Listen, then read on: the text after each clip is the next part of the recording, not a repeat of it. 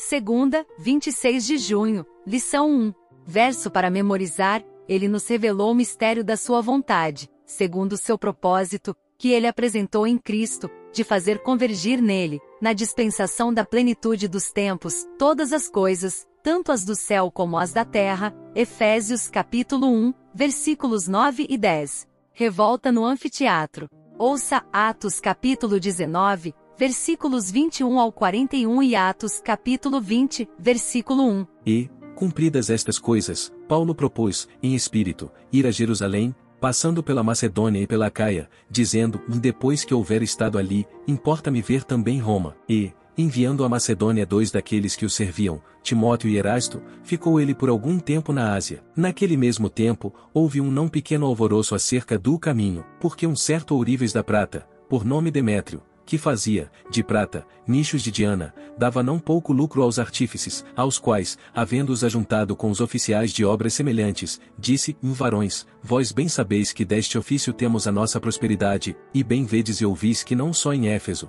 mas até quase em toda a Ásia, este Paulo tem convencido e afastado uma grande multidão, dizendo que não são deuses os que se fazem com as mãos, não somente ao perigo de que a nossa profissão caia em descrédito, mas também de que o próprio templo da grande deusa Diana seja estimado em nada, vindo a majestade daquela que toda a Ásia e o mundo veneram a ser destruída. Ouvindo isto, encheram-se de ira e clamaram, dizendo, o grande é a Diana dos Efésios. E encheu-se de confusão toda a cidade, e unânimes correram ao teatro, arrebatando a Gaio e a Aristarco, macedonios, companheiros de Paulo na viagem, e, querendo Paulo apresentar-se ao povo, não lhe permitiram os discípulos. Também alguns dos principais da Ásia, que eram seus amigos, lhe rogaram que não se apresentasse no teatro. Uns, pois, clamavam de uma maneira, outros, de outra, porque o ajuntamento era confuso, e os mais deles não sabiam por que causa se tinham ajuntado. Então, tiraram Alexandre dentre a multidão, impelindo os judeus para diante, e Alexandre, acenando com a mão,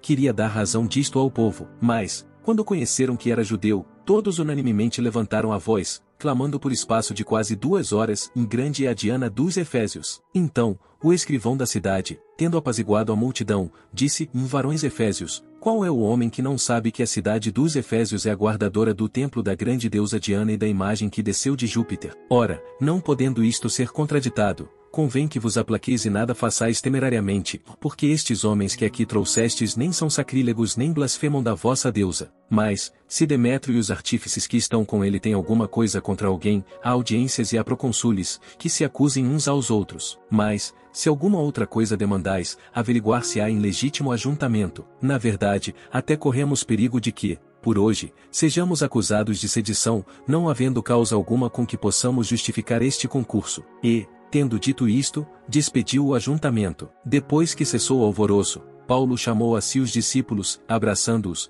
saiu para Macedônia. Pergunta 3: Que lições podemos tirar dessa história? O testemunho de Paulo na grande e sofisticada Éfeso foi tão eficaz que impactou um importante motor econômico da cidade, o turismo focado no grande templo de Diana. O templo era uma magnífica estrutura composta parcialmente de 127 pilares, cada um com 20 metros de altura, feitos de mármore de Paros, um mármore branco puro muito valorizado para esculturas. 36 desses pilares foram esculpidos e revestidos de ouro, conferindo ao templo sua reputação como uma das sete maravilhas do mundo antigo. Com receio de que a retórica anti-idolátrica de Paulo estivesse tirando o apoio financeiro do templo, Demétrio, o ourives, levou seus companheiros artesãos a um frenesi. Uma multidão agitada se deslocou rapidamente do mercado para o anfiteatro, onde cabiam cerca de 25 mil pessoas. Ali, durante duas horas, clamaram: Grande é a Diana dos Efésios. Depois que a multidão foi dispersada pelo escrivão da cidade,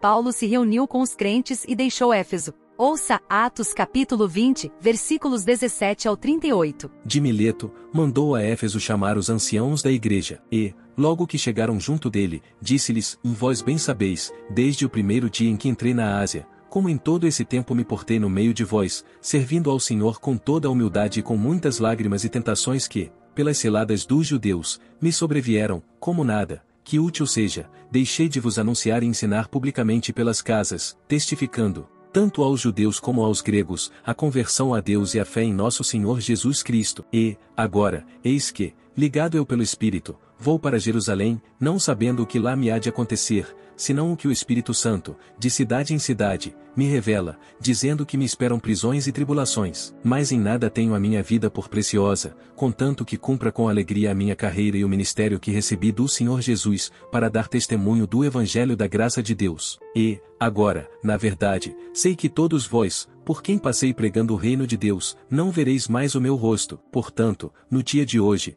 vos protesto que estou limpo do sangue de todos, porque nunca deixei de vos anunciar todo o conselho de Deus. Olhai, pois, por vós e por todo o rebanho sobre que o Espírito Santo vos constituiu bispos, para apacentardes a igreja de Deus, que ele resgatou com seu próprio sangue. Porque eu sei isto, que, depois da minha partida, entrarão no meio de vós lobos cruéis, que não perdoarão o rebanho, e que, dentre vós mesmos, se levantarão homens que falarão coisas perversas, para atraírem os discípulos após si. Portanto, vigiai, lembrando-vos de que, durante três anos, não cessei, noite e dia, de admoestar, com lágrimas, a cada um de vós. Agora, pois, irmãos, encomendo-vos a Deus e à palavra da sua graça, a Ele, que é poderoso para vos edificar e dar herança entre todos os santificados. De ninguém cobicei a prata, nem o ouro, nem a veste. Vós mesmos sabeis que, para o que me era necessário, a mim e aos que estão comigo, estas mãos me serviram. Tenho-vos mostrado em tudo que, trabalhando assim, é necessário auxiliar os enfermos e recordar as palavras do Senhor Jesus, que disse: mais bem-aventurada coisa é dar do que receber. E,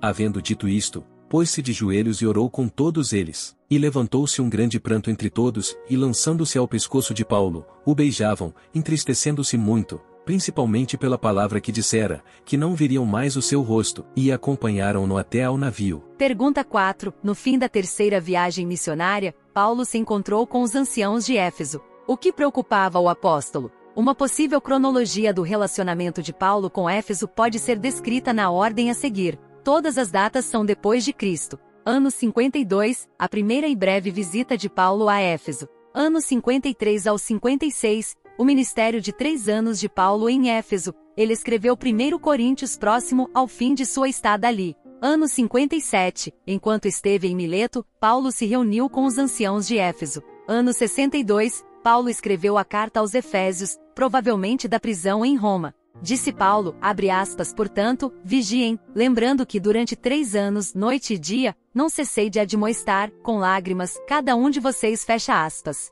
A respeito de que você acha que Paulo advertiria a nossa igreja hoje, e por quê? O próximo tema da lição será ouvindo a carta aos Efésios, reserve um tempinho e ouça. Deus te abençoe. Até lá!